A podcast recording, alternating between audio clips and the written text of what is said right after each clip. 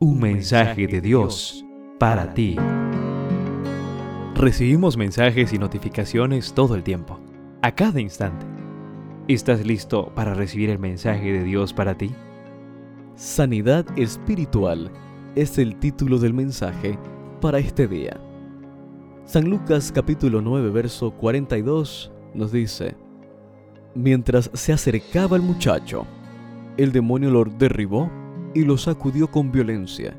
Pero Jesús reprendió al espíritu impuro, sanó al muchacho y se lo devolvió a su padre. Más allá de lo que podamos ver, oír y tocar, hay un mundo que escapa a nuestros sentidos, pero que se materializa a nuestra vista a través de los efectos de su intervención en la vida de los seres humanos. De ese mundo se habla en la escritura cuando dice, porque no estamos luchando contra poderes humanos, sino contra malignas fuerzas espirituales del cielo, las cuales tienen mando, autoridad y dominio sobre el mundo de tinieblas que nos rodea. Eso lo dice Carta a los Efesios, capítulo 6, verso 12. El Nuevo Testamento muestra cómo estos malignos seres espirituales ocasionan enfermedades a las personas a las cuales logran poseer, mudez, epilepsia, enfermedades mentales. Su mayor tarea es oponerse a los designios y los planes divinos en esta tierra. El Señor Jesús se enfrentó a ellos y les propinó múltiples derrotas. Uno de los casos es el que encontramos en el pasaje de hoy. Pero la Biblia también presenta que estos espíritus o seres demoníacos jugarán un papel importante en el desenlace de la historia de este mundo aunque hoy no es tan común ver endemoniados como en la época de Jesús. El enemigo sigue buscando la manera de adueñarse de la mente y la vida de las personas.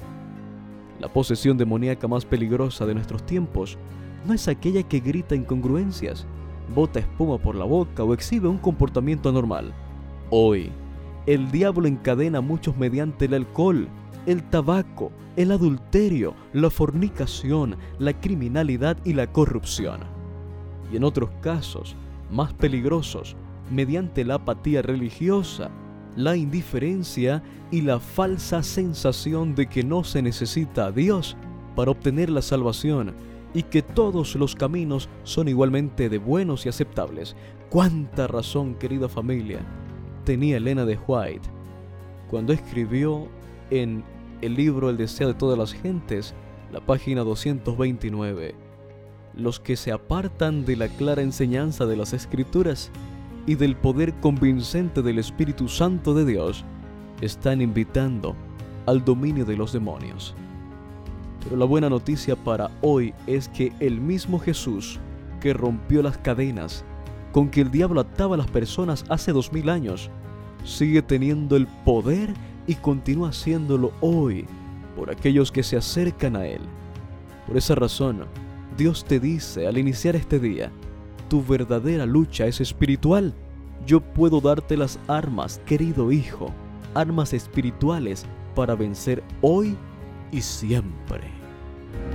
En cada lectura podrás conocer un poco más y mejor a Dios, así como aprender de sus distintos atributos como santidad, justicia, protección y salvación. Descubrirás entonces que Dios es tu pastor, que te da paz que provee para tus necesidades, que es tu estandarte y tu torre fuerte.